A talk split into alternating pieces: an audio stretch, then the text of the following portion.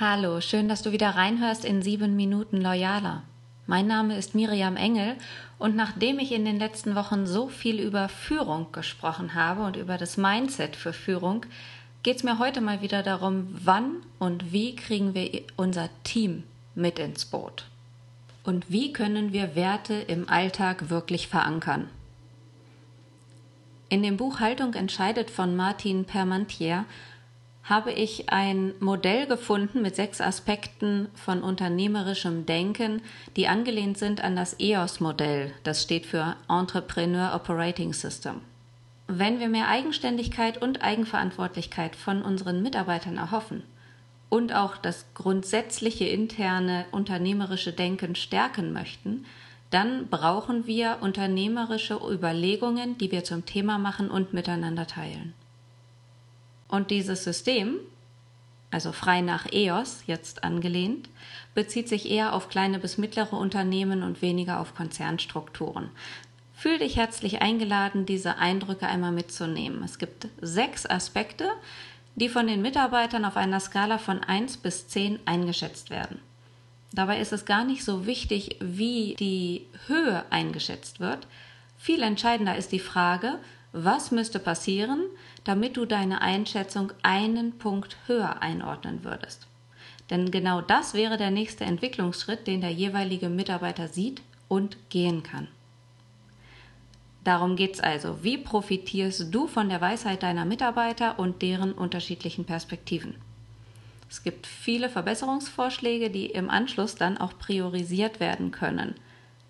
Und so kannst du die Kernwerte als Entscheidungskriterien ansetzen, um zu differenzieren, welche Maßnahmen für dich und für dein Unternehmen, für die angestrebte Wunschzukunft wirklich geeignet sind und welche nicht. Und diese sechs Aspekte unternehmerischen Denkens, die handeln im allerersten Punkt, logisch aus meiner Sicht, von Menschen, unserer Haltung zum Miteinander nämlich. Das heißt, passen die Menschen zu den Unternehmenswerten, sind alle Mitarbeiter richtig eingesetzt? Und versteht, will und kann jeder Mitarbeiter seinen Job? Der zweite Aspekt ist die Vision, das heißt unsere Haltung zu unserem Wofür. Ist das Warum, also der Zweck des Unternehmens, bekannt und sind auch die Unternehmensziele bekannt? Wie ist die Positionierung am Markt definiert?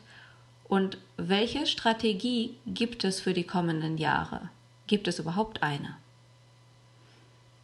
Der dritte Aspekt sind die Daten, das heißt unsere Haltung zu Kennzahlen und Controlling. Welche Kennzahlen werden überhaupt erfasst? Was wird von wem kontrolliert und mit welchen Konsequenzen? Und welche wichtigen Kennzahlen fehlen vielleicht auch? Der vierte Aspekt sind die Prozesse, unsere Haltung bei der Gestaltung von Prozessen. Hier fragt man sich, sind die Prozesse für Mitarbeiter, fürs Marketing, den Verkauf, das Kostenmanagement und das Projektmanagement und zuletzt natürlich auch für die Kundenbetreuung klar geregelt? Der fünfte Aspekt behandelt die Umsetzungskompetenz. Das bedeutet unsere Haltung, wenn es um die Umsetzung geht.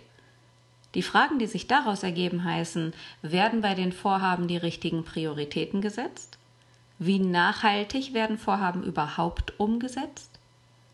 Und gibt es genügend Ressourcen, um getroffene Entscheidungen umsetzen zu können? Und der sechste Aspekt behandelt Probleme und Themen, also unsere Haltung zu Schwierigkeiten. Die Fragen, die du dir dahinter stellst, heißt, gibt es Vertrauen und Offenheit, alle Themen zuzulassen? Das geht wieder zurück auf den ersten Punkt, auf die Menschen. Das ist schön auch als Kreismodell darzustellen. Zu der Haltung bei Schwierigkeiten zählt auch noch die Frage, sind die Ansprechpartner vorhanden und bekannt? Und gibt es eine Transparenz über Entscheidungen?